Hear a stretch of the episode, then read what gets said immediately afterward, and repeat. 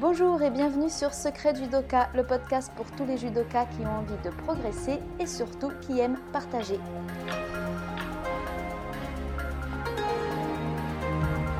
Aujourd'hui, une nouvelle interview réalisée au Japon, toujours lors de mon stage au Kodokan, le Shoshugaiko.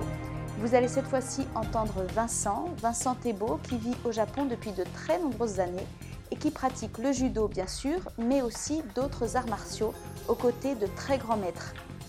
Surtout, et c'est ce qui m'inspire le plus chez Vincent, il vit au quotidien, dans chaque instant, cette voie qu'il a ouverte par la pratique des arts martiaux. Je suis extrêmement heureuse qu'il ait accepté cet échange et que vous puissiez en profiter vous aussi. Ne perdez pas une miette de ce qu'il partage avec nous et pensez à regarder la description du podcast ou le site internet Secret Judoka pour toutes les références qui sont citées. Bien sûr, pour recevoir tous les prochains épisodes, abonnez-vous sur votre plateforme de podcast préférée et n'hésitez pas à mettre 5 étoiles pour que ça apparaisse dans les suggestions. D'autres judokas seront sûrement heureux de le découvrir.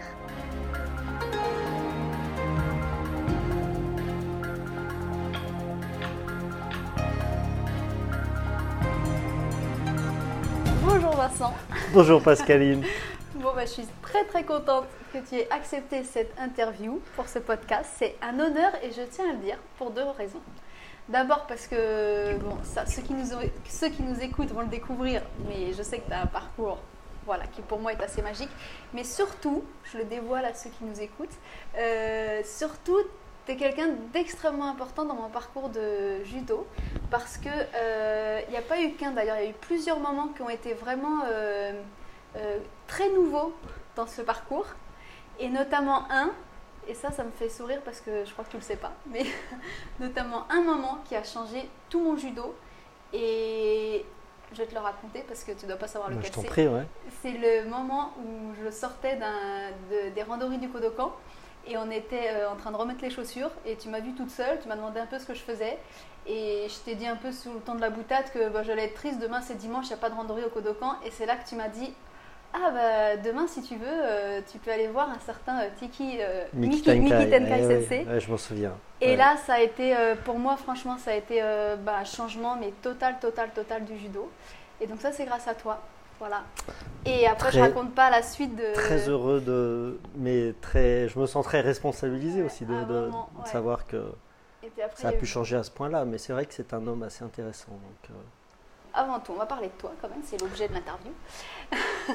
Et donc, si tu veux bien, pour te présenter quand même à tous ceux qui ne te connaissent pas, je veux bien que tu te présentes un peu et si c'est possible, sous la forme, moi ça m'intéresse toujours de savoir comment les gens ont commencé le judo, c'est-à-dire à, quel moment, quand, dans quel contexte. Je sais qu'il y en a, c'est complètement par hasard, d'autres, euh, ils étaient déjà très attirés.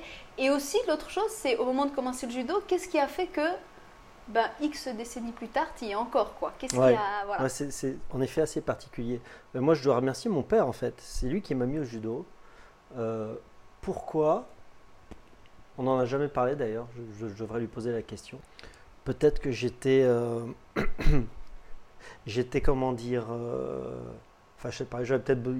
Il, voyait sans doute que j'avais besoin de, de me renforcer ou de plus de, confiance en moi. Je sais pas à l'époque, mais ça allait pas très bien. Et il m'a proposé d'aller au club des cheminots à l'époque, à Rennes. Et il y avait un Brestois qui venait d'arriver, qui venait de lancer un club. Euh, et le, le judo de Bretagne de, de l'époque, c'était il y a quand même assez longtemps tout ça. hein. Il y a très très longtemps. La plupart peut-être de ceux qui écoutent euh, n'étaient pas nés, mais euh, arrivait directement de, de quelqu'un qui avait passé beaucoup de temps au Japon, qui était Monsieur Urvois.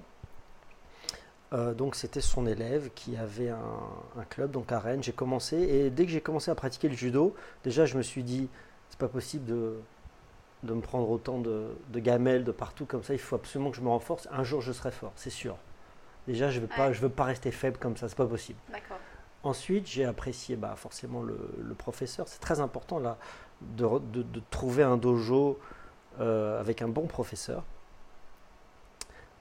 Quelqu'un qui a une certaine aura et qu'on respecte et qui nous inspire.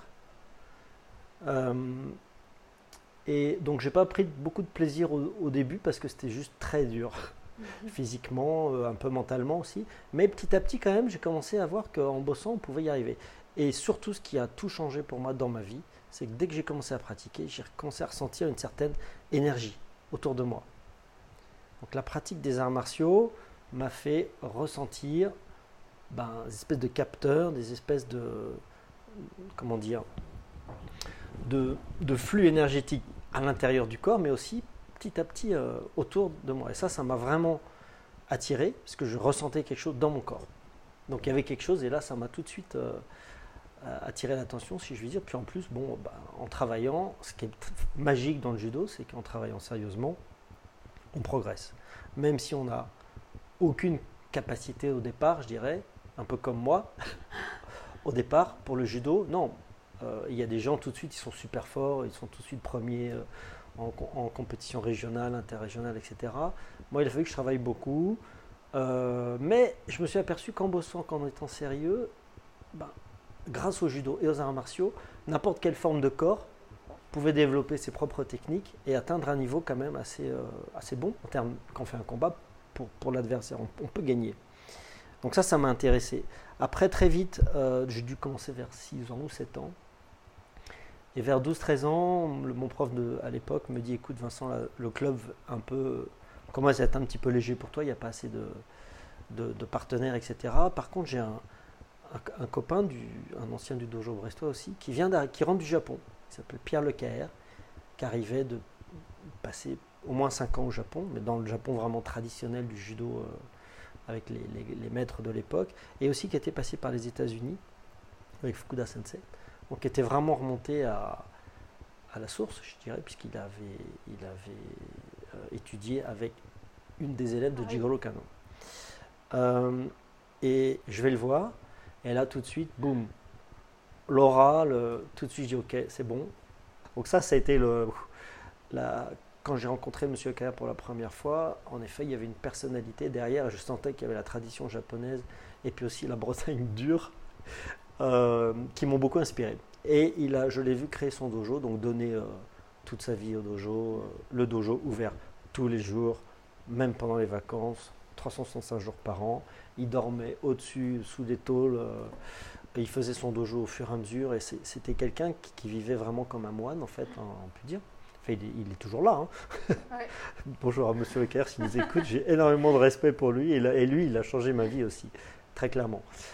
Euh, mais euh, donc j'ai eu la chance de pouvoir pratiquer un judo relativement traditionnel tout de suite, très pur, euh, avec des personnes aussi incroyables. et ça m'a beaucoup inspiré. Et à l'époque aussi au dojo, il y avait des cours de calligraphie qui étaient qui était fait. Donc tout de suite, je suis rentré dans une, dans une ambiance japonaise que je recherchais totalement. Donc très très vite, dès l'adolescence, j'ai commencé à lire tous les bouquins sur le zen, etc. J'ai commencé à faire du zazen moi-même et autres. Et petit à petit, j'ai commencé à ressentir de plus en plus de, choses, mais j'arrivais pas à tout connecter. Entre le, l'énergétique, le spirituel, euh, la baston en compète, les gros bourrins qui, qui comprennent rien, qui viennent juste pour, pour la baston, etc., euh, etc. Et euh, lié tout ça, je me disais il fallait absolument que, que j'aille que j'aille au Japon un jour ou l'autre. Alors, à un moment, j'ai dû monter sur Paris pour les études. Monter sur Paris, c'est bien petit provincial qui parle. Hein. Euh, donc là, j'avais découvert euh, un peu quand même dans la même lignée. C'était à l'époque, j'étais allé m'entraîner chez Maître Pelletier à l'époque sur Paris. Mais quand même, il y avait quand même ce lien avec le Japon, ce respect du Japon, du judo traditionnel et autres. Euh, un peu de compétition, mais pas trop. C'était pas juste comme c'est devenu maintenant dans certains clubs. enfin, bon, chacun fait ce qu'il veut. Moi, je, respecte absolument tout le monde. Euh, il faut des résultats en compétition pour que les fédés euh, aient des subventions, etc. Donc la compétition, c'est très important pour inspirer les jeunes enfants à venir s'entraîner et à, venir dans les dojos. Mais moi, c'est vraiment le, ce côté, on peut dire déjà art martial qui, qui m'intéressait et ce lien avec les autres arts martiaux. Donc quand j'étais sur Paris, je faisais. Euh, bon, judo, j'avais, j'avais, je retrouvais pas ce que j'avais connu auprès de Monsieur Le donc euh, j'avais fait, j'avais commencé un petit peu de jujitsu et de kendo. Je faisais les trois arts martiaux. je m'entraînais en général matin et soir. Tu avais quel âge là 18-20 ans? J'avais, ouais, voilà, c'est ça. Et en plus, des fois, le week-end, j'allais faire des, même du zazen dans des espèces de temples zen. Euh. Mais voilà, j'étais attiré par, par ce Japon quand j'ai pris ma décision de partir au Japon vers l'âge de je dirais 20 ans à peu près. Mhm. Euh, un livre qui m'a beaucoup inspiré à l'époque, quand j'étais en France, c'était le, La vie de Miyamoto Musashi Ah, de Yoshikawa, La pierre et le sabre et la parfaite lumière. Ah. Je me souviens d'avoir lu ces. J'ai ouvert ces bouquins, les deux tomes. Euh, je suis pas sorti de chez moi pendant trois jours. ah ouais. J'ai tout lu, j'ai fermé le bouquin, j'ai dit je pars au Japon. C'était clair, net, précis. C'était pas ailleurs que je voulais. C'était l'appel du, du- du Japon. C'était clair et net.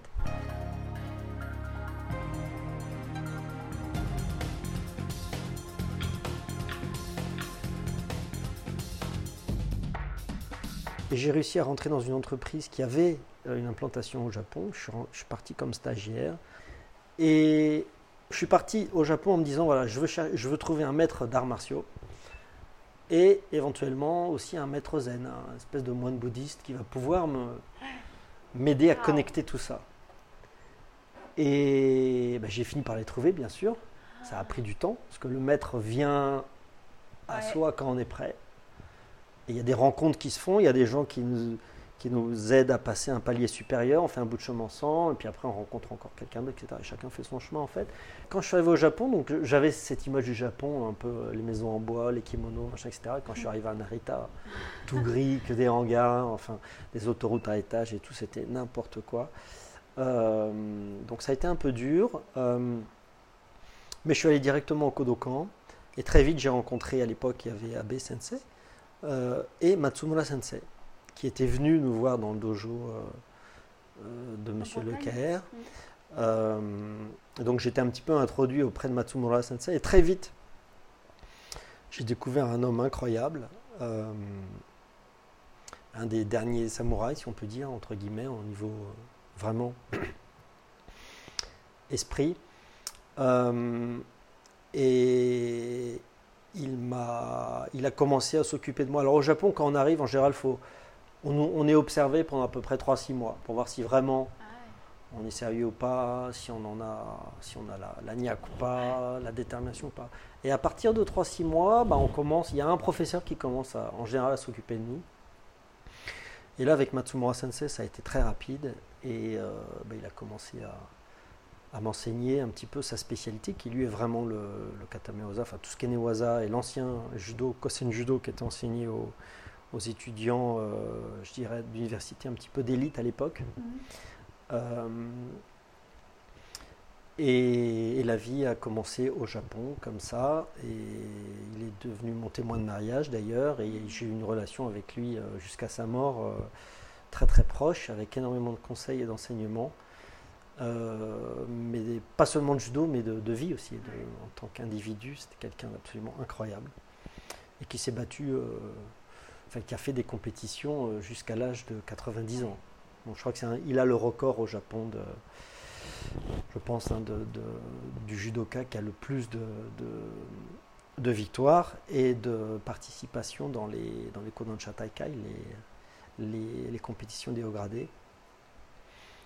Et euh, bah ouais, jusqu'à la fin en fait, hein, jusqu'à sa dernière année, il est, euh, et il nous a renseigné jusqu'au bout. Enfin, je pense que vous avez déjà lu probablement des articles sur lui dans Ouais, ouais, ouais, les ouais. bons magazines de judo puis en plus, français, dans le bon magazine de judo français, ou un des meilleurs en tout cas.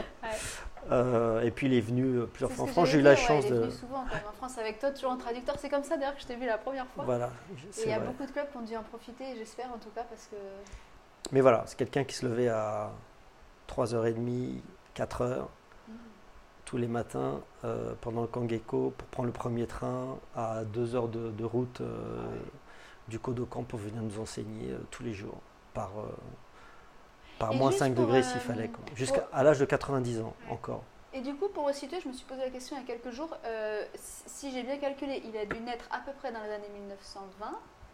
Et du coup, est-ce que lui, enfin, d'après mes calculs, il a juxtaposé un peu à la période de Jigoro Kano sur la fin. En tout cas, il a, il a grandi Alors, quand lui, était encore là. Lui, c'était l'élève de son parcours Lui, par c'était rapport l'élève à- de Takagi Sensei, qui était le disciple direct de, de Jigoro Kano.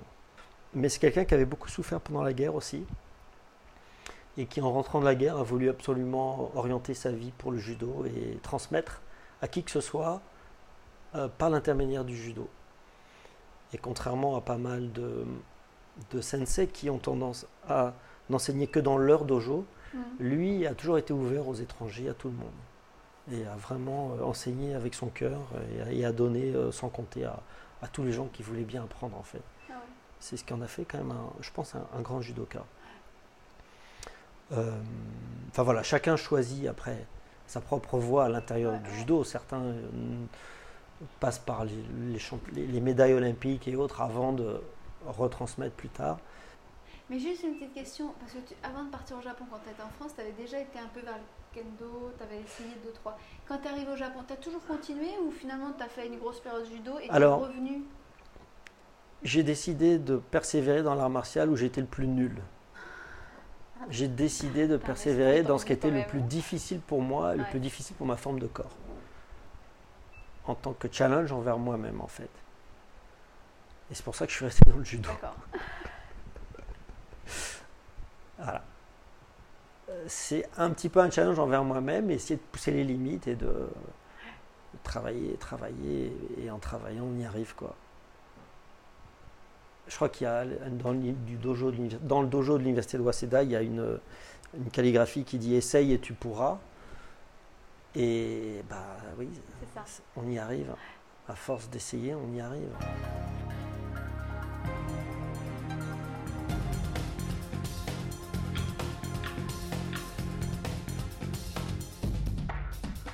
Et moi, ça m'a permis aussi, ça m'a permis de, lier, de lier l'esprit et le corps, de sentir les choses, et puis au bout du compte, ben, d'être heureux. quoi.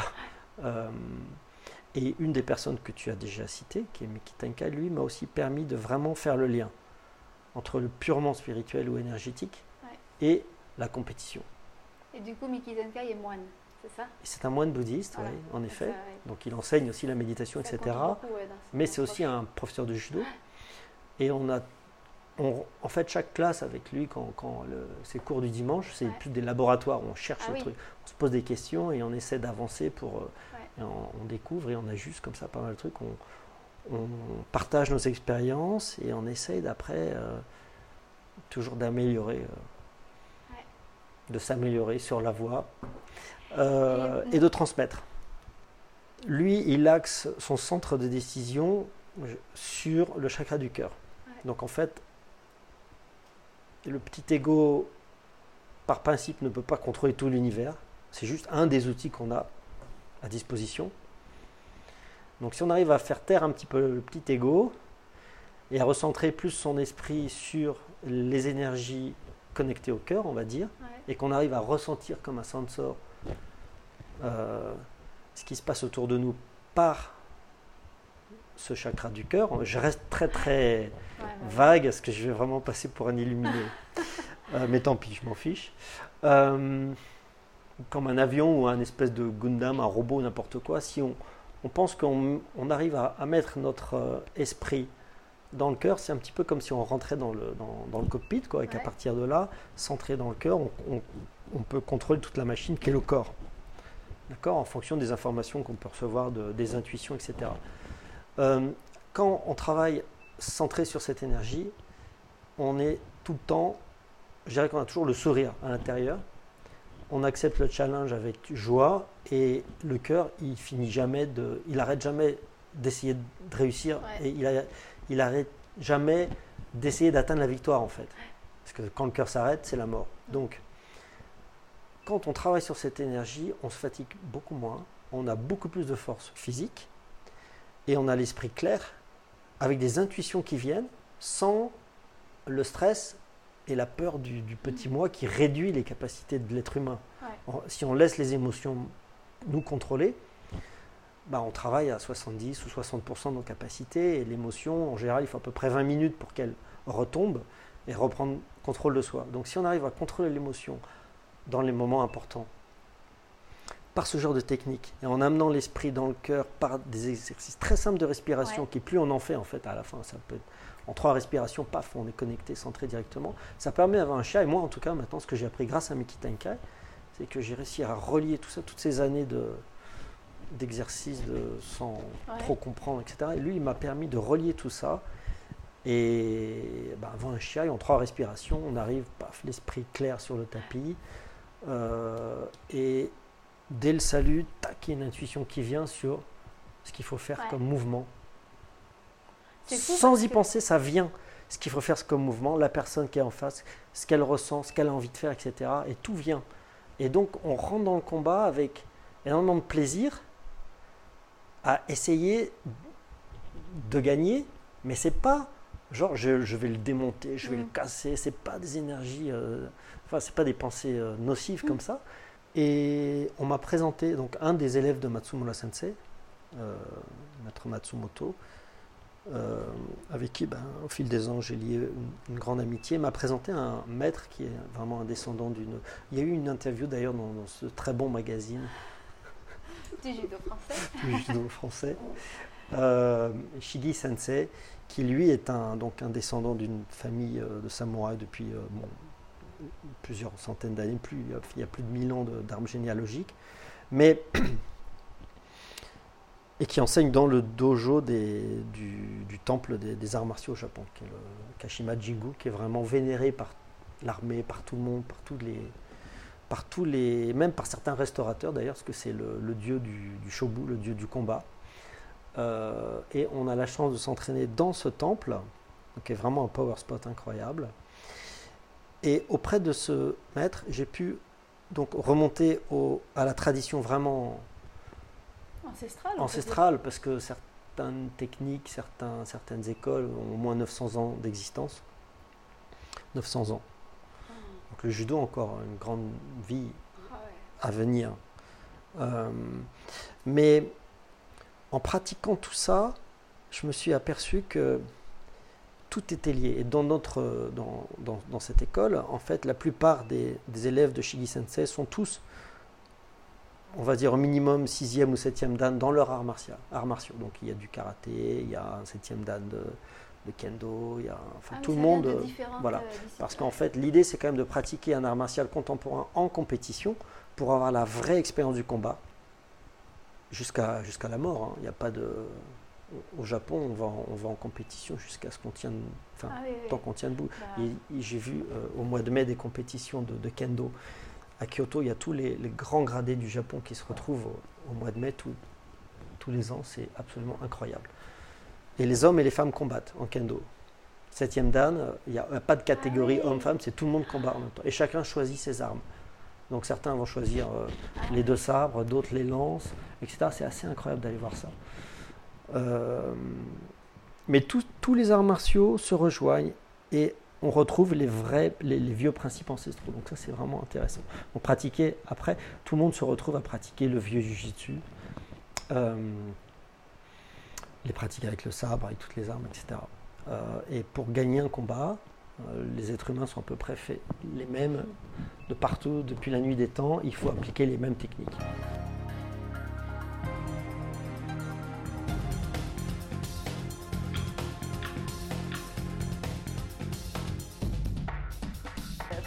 Des, des, judokas, ils sont comme ça curieux d'autres arts martiaux.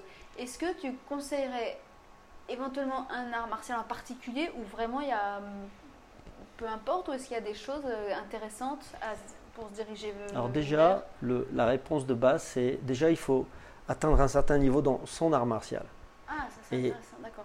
Je me souviens d'une parole de M. Lecaire il y a très très longtemps qui m'avait marqué, parce qu'il m'avait dit, il nous avait dit, quelqu'un qui a un troisième dan dans plusieurs arts martiaux, eh il sera moins évolué que quelqu'un qui arrive à être sixième dan dans son art martial. Donc il faut quand même un certain focus. D'accord. Euh, un certain focus parce que ça va développer une certaine évolution qui va permettre de comprendre d'autres choses après. Après, chaque, individu va avoir euh, des envies. Euh, est-ce que, est que je fais du judo pour pouvoir me défendre dans la rue? Dans ce cas-là, il faut que je puisse porter des athémies, recevoir des coups, et puis éventuellement manier quelques, quelques pratiques d'autodéfense contre un couteau, une barre de fer ou des choses comme ça si je fais du judo pour euh, devenir un samouraï, eh ben, il va falloir que j'aille faire un petit peu de yaido, un petit peu de kenjutsu, un petit peu de... Voilà. Après, vraiment, c'est, je pense qu'il n'y a pas de réponse euh, universelle, parce que chaque individu, euh, chaque individu est différent. Ce qui manque dans le judo, c'est quand même les coups. Donc c'est pour ça que moi, par, exemple, j'ai été intéressé par, aller vers le vieux jujitsu, qui est extrêmement létal en fait. Euh, et puis, les, comment réagir en fonction de tout type d'armes, etc. Donc j'étais un, petit peu intéressé par la self-défense aussi. Euh, moi, les, vieux, arts martiaux, où on enseigne toute l'éducation d'un guerrier de l'époque, d'un samouraï, je pense que c'est extrêmement complet. Il y a tout type d'armes, tout type de combinaison et, euh, jusqu'au combat à main nue. Ça, c'est pas mal. Mais du coup, est-ce que tu as l'impression que pour euh, sentir toutes ces forces qui sont liées aux arts martiaux, est-ce que c'est vraiment, je ne sais pas si on peut dire conseiller ou encourager, de s'ouvrir à d'autres arts martiaux Ou est-ce que tu as déjà vu des pratiquants de, par exemple, que du judo ou, que du judo euh, qui, qui, arrivent comme ça à une telle élévation euh, il n'y a pas besoin de pratiquer les arts martiaux déjà pour euh, atteindre un accomplissement, un accomplissement euh, personnel. Euh. Je veux dire, ici au Japon, on peut très bien voir des restaurateurs, des sculpteurs.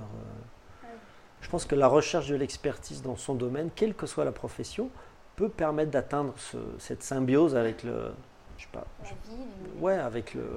Bah, enfin, oui, ça, ça apporte une certaine sérénité et joie permanente quand on est à sa place et qu'on fait ce qu'on aime dans la société, on a une certaine, euh, on dégage une certaine harmonie, une certaine aura. Donc euh, au Japon, c'est très très, c'est dans la culture même du Japon, un maître euh, qui fait les katanas, un maître de cérémonie du thé, il n'a pas besoin de faire un art martial.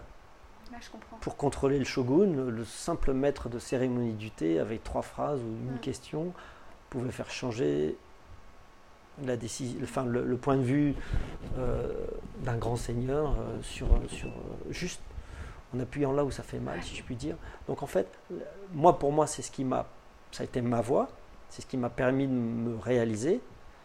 Mais pas besoin de venir au Japon pour ça. Un jardinier en France qui peut très bien irradier autour de lui beaucoup de bonheur et être heureux sans, sans, sans avoir à à se blesser autant. et encore que, c'est aller chercher l'excellence dans, dans, ce qu'on aime et être là où il faut. Quoi. Je pense que c'est de réaliser ses rêves, quoi. Mm. Et d'y croire et d'avancer, et que quand on visualise quelque chose, ben, ça devient réalité. Point. Et c'est aussi simple que ça le succès. Et que le judo, quand même, pour moi, ça m'a ça m'a créé des, des liens et des amis. C'est comme une deuxième famille en fait. Où qu'on aille, il y a des dojos et euh, quand on a la même passion, on, se fait, on a des amis et euh, même si un jour je suis homeless, je sais qu'il y aura un coin de tatami quelque part un jour euh, qui pourra m'accueillir. Tu vois ce que je veux dire? C'est quand même, il y a quand même une, voilà, il y a quand même voilà, une dimension humaine ou communautaire qui n'est pas négligeable en fait, parce que pour avoir confiance en soi, c'est bien de, de, visualiser positif, de faire des choses, etc. Mais il y a un moment, il y a quand même besoin de la d'une certaine communauté autour de soi qui dit mais si tu vas y arriver, etc. Il y a quand même, on a tous des moments de doute, etc. Donc euh, c'est quand même, euh, voilà, il, y, a quelque chose. Le judo, c'est quand même, on va dire, planétaire, euh, avec bon, des tas d'écoles, des tas de styles différents, etc. parfois, ça n'a, ça n'a plus rien à voir d'un art martial, et c'est plutôt un, un, sport extrêmement commercial, ou qui veut devenir commercial parce qu'il faut, il faut survivre. Bon, bref, chacun en fait ce qu'il veut ce qu'il en veut. Mais bon, il ne faut pas oublier quand même le côté, la racine, le côté art martial et ce qu'il y a derrière.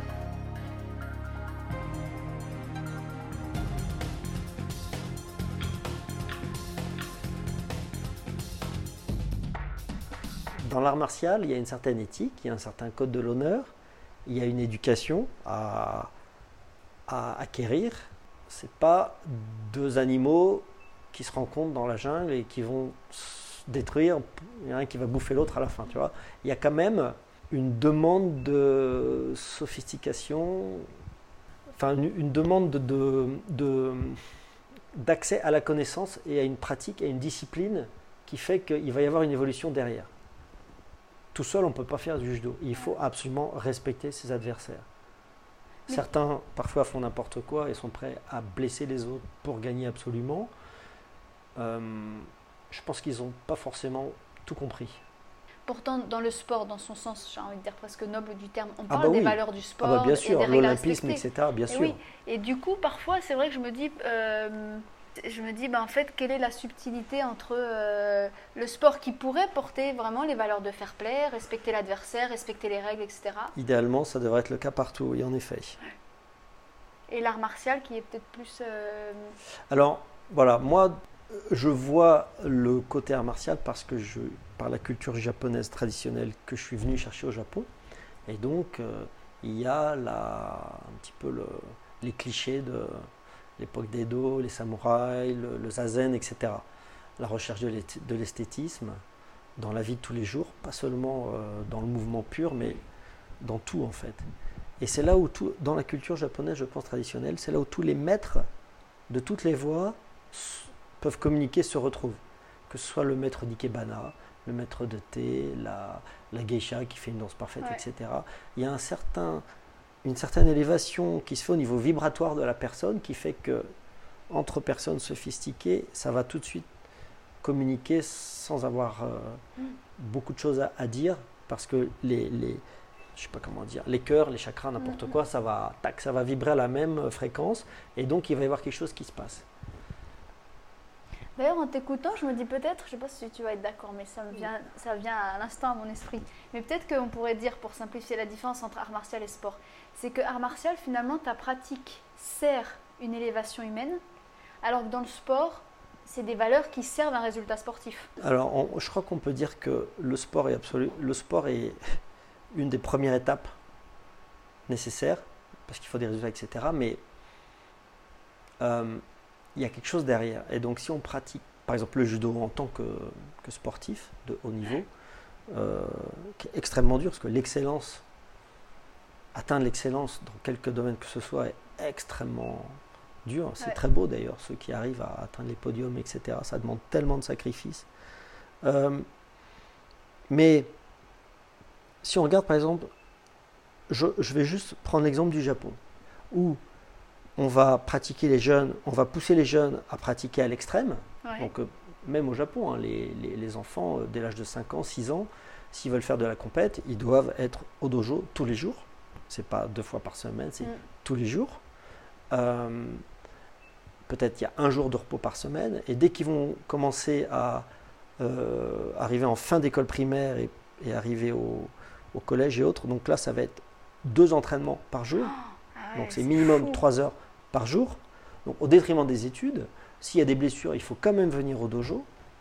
On est sur le bord, on fait des petits trucs, mais on est là. Donc, euh, il y a une, euh, un sacrifice qui est demandé pour le sport, qui est peut-être, je parle du Japon uniquement, euh, un peu trop poussé, parce que souvent, les quelques enfants qui ne se blessent pas euh, continuent, ils vont aller jusqu'à l'université. À l'université, bah, le seul résultat, le, enfin, le seul objectif, ça va être euh, les, les zen nihon, ensuite devenir membre de l'équipe nationale, etc. Mais tous ceux qui vont être deuxième ou troisième, bah, ils vont disparaître du circuit. Et puis il n'y a rien derrière. Et souvent, à cause des grosses blessures, ils arrêtent. Ils rentrent dans une entreprise, ils ne font plus jamais de judo de leur vie. Mm. Ça, c'est vraiment dommage. Parce que ça commence en fait la compétition est indispensable. Ça force aussi une certaine force euh, psychologique, spirituelle, etc. Mais il n'y a pas que ça. c'est ça en fait. Il n'y a pas que ça. Et ce qui est magique dans ce pays, c'est qu'il y a quand même beaucoup de gens qui ont compris et qui continuent, et ça, ça nous fait des, des personnes relativement évoluées, puisqu'ils continuent jusqu'à un très grand âge. Donc euh, voilà, c'est pas unique. le sport, parfois, c'est une vision trop court terme de ce que ça peut apporter. comme, comme, enfin, comme plus dans la vie ou comme. Euh, voilà. Donc c'est pour ça qu'il ne faut pas uniquement se focaliser sur la compétition. D'un autre côté, elle, elle est indispensable. Et ça, c'est intéressant ce que tu dis parce que je ne sais pas si tu suis ça, mais en tout cas en France, et je le vois beaucoup sur les réseaux sociaux, des fois ça m'agace sans méchanceté, mais euh, des fois on a vraiment l'impression d'avoir les deux clans, les compétiteurs contre les non-compétiteurs. Donc les non-compétiteurs qui dénigrent beaucoup la compétition parce qu'ils voient ces aspects sportifs, qui mm. trouvent qu'ils sont très éloignés des arts martiaux. Ils trouvent que le judo aujourd'hui euh, qu'on voit à la télé, c'est plus du tout du judo et vice versa. Et moi, je trouve ça, enfin, moi qui vis les deux, je, fais des compétitions vétérans. Mm. Et comme tu l'as dit, moi, je le fais vraiment par rapport au caractère que ça me forge. Et je trouve ça passionnant. Et je me dis même, Jigoro Kano, il parlait bien de tests d'efficacité, si je ne me trompe pas, dans les chiailles. Donc voilà, moi, je trouve qu'effectivement, on peut réunir les deux. Ben, on a- Exactement comme tu dis, Ouais. quand on se concentre pas, que, quand la compétition n'est pas l'objectif en tant que tel, c'est un outil pour progresser, pour s'élever, pour se découvrir, Bah, moi, s'ouvrir, etc.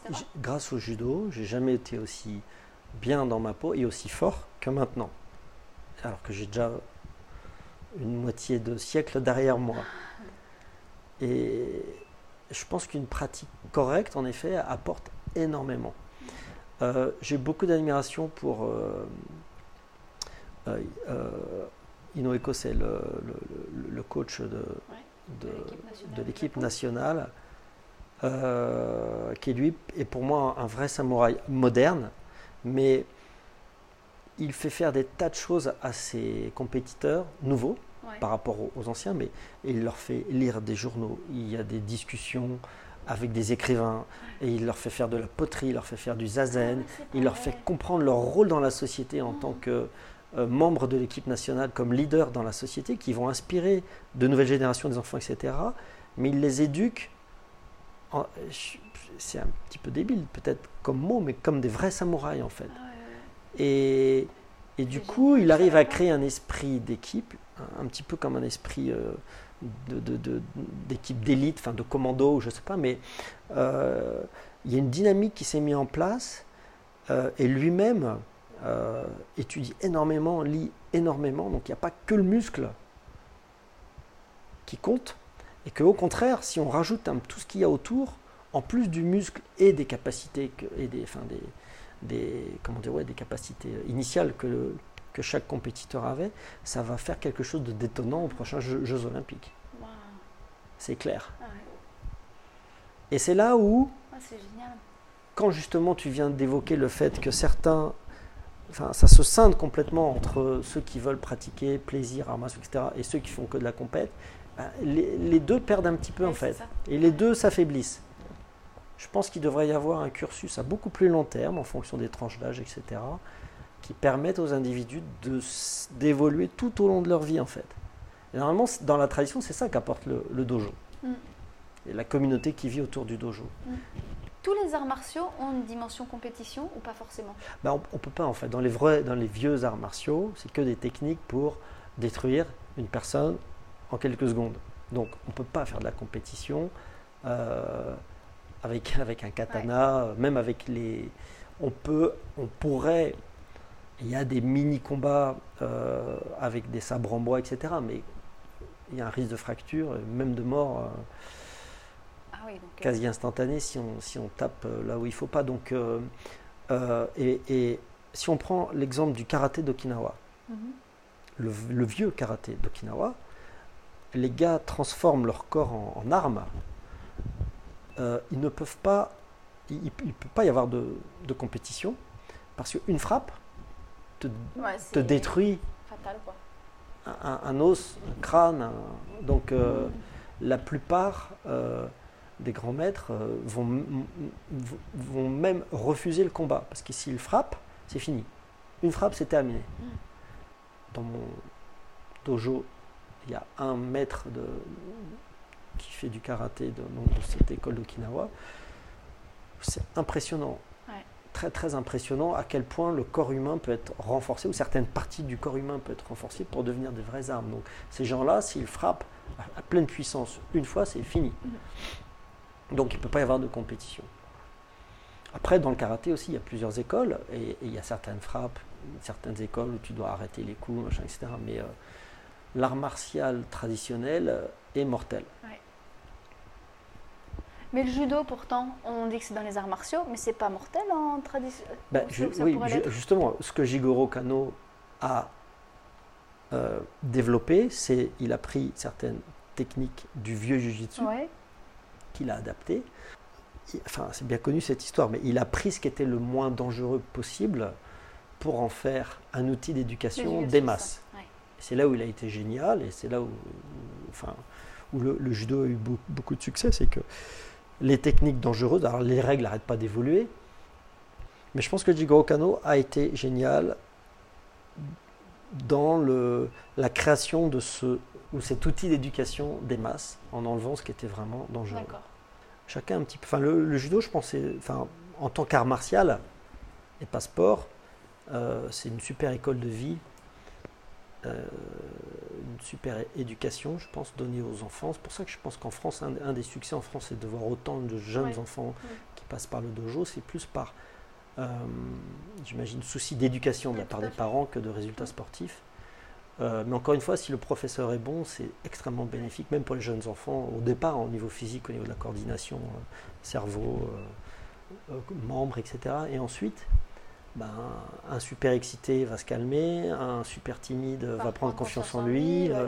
Le judo peut permettre, si le professeur est bon, si l'enseignement est de qualité, de pouvoir un petit peu aider chacun à, s'élever, à, régler ses points faibles et, et, puis à adapter après le, les techniques en fonction de son corps pour devenir fort.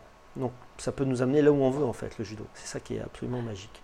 Ah, le but du jeu quand même, c'est d'être heureux quoi. Bah et quand on est heureux, on, on, irradie autour de nous, on rend les, gens, nos proches heureux. Donc euh, je crois que c'est l'objectif principal, non, à la base.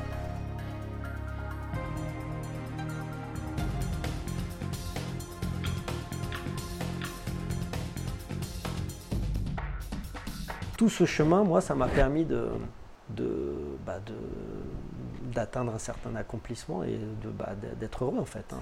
C'est très simple, mais c'est, ma vie quoi. Ah Donc maintenant, il, est temps de commencer à retransmettre. On est de passage sur cette terre et la vie est très très courte. Et donc il y a un moment, il faut transmettre aux nouvelles générations pour que ça continue, parce que tout ce qu'on a reçu en fait, on, l'a reçu d'une lignée de maîtres avant nous en fait. C'est pas que notre professeur, mais notre professeur il y a un professeur qui est un professeur, etc. Donc ça, je pense qu'il faut le respecter et il faut le transmettre au mieux euh, avant qu'il soit trop tard. D'accord. Ça se fait aussi au quotidien parce que, et ça aussi c'est magique, euh, regarde les entraînements d'enfants au Kodokan, les plus anciens expliquent aux tout petits. Et il y a un esprit de famille comme ça qui se développe sur le tatami qui est très très mignon à voir. Parce que quand on voit les, grands de 8 ans expliquer aux petits de 5 ans comment faire ah ça, et qu'on voit les grands de 12 ans expliquer aux petits de 8 ans comment faire ça, etc. etc. Euh, donc il y, a un devoir de retransmission aussi au quotidien. À chaque entraînement, je pense que c'est bien de partager ou d'aider quelqu'un sur des difficultés que nous on a rencontrées des années auparavant. On a trouvé une clé, on peut, on peut le partager. Après, personne n'a la vérité parce que chacun est différent, chacun a un corps différent, un esprit différent, on, ressent la douleur de manière différente. Et plus on avance, plus on sait qu'il y a encore du travail, parce que plus on avance et on s'aperçoit vraiment que moins on sait. je te jure, c'est incroyable. Ah, mais dis pas ça. C'est incroyable. J'ai l'impression de revenir ceinture blanche euh, C'est incroyable. Donc respectons nos anciens parce que c'est quelque chose quand on est jeune, quand on est ado, etc. On dit ouais, ouais, n'importe quoi, machin. Et plus on vit, et plus on s'aperçoit que waouh, ils avaient raison, et j'ai envie d'apprendre encore. Et souvent, quand on voit nos. Moi, je, malheureusement, je l'ai vu autour de moi, mais quand nos maîtres euh, bah, disparaissent, on se retrouve tout seul. Donc, très important, la réputation du dojo, à qui on va enseigner, comment on va enseigner, tous ces petits détails-là. Compte. C'est un beau message, ça. On est de passage, la tradition est là. Et, surtout, on n'a pas le temps, la vie est très courte. Chaque quart d'heure, il faut il faut l'optimiser. Chaque bah, quart d'heure. Merci pour cette heure que tu nous as consacrée alors. Ça va super, merci beaucoup. Sauf si tu as encore euh, d'autres choses. Non, non, bah avec plaisir. Non, je pense qu'il faut que, surtout les très jeunes, souvent on est fatigué ou on n'a pas le moral et on ne veut pas aller au judo, on ne va pas aller au dojo. Il faut y aller. C'est là qu'on a les meilleurs entraînements. Et, puis après, il ne faut pas hésiter à bouger, à voyager, parce qu'on va rencontrer d'autres passionnés et ça va ouvrir tellement ah d'horizons. Ça, c'est certain, et, et, voilà, il y a d'autres pratiquants dans le monde entier et on est tous passionnés et donc on peut se faire plein d'amis partout. Et ces amis vont nous aider à un moment ou à un autre à évoluer, à passer à un niveau supérieur. Donc il faut, il faut continuer à aller au dojo. Le plus important, c'est de d'y aller on a souvent les études, on a souvent telle et telle chose, le boulot, etc. Et c'est très très dur. Plus on s'écarte du, du, dojo, plus c'est dur de revenir. Mm.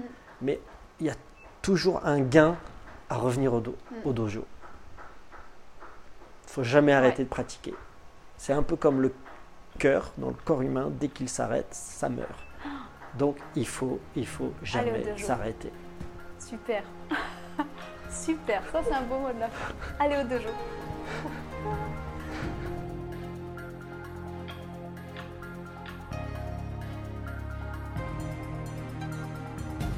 J'espère que cette interview vous a plu. Je remercie encore infiniment Vincent pour son temps. N'oubliez pas que toutes les références sont notées dans la description de cet épisode ou sur le site internet.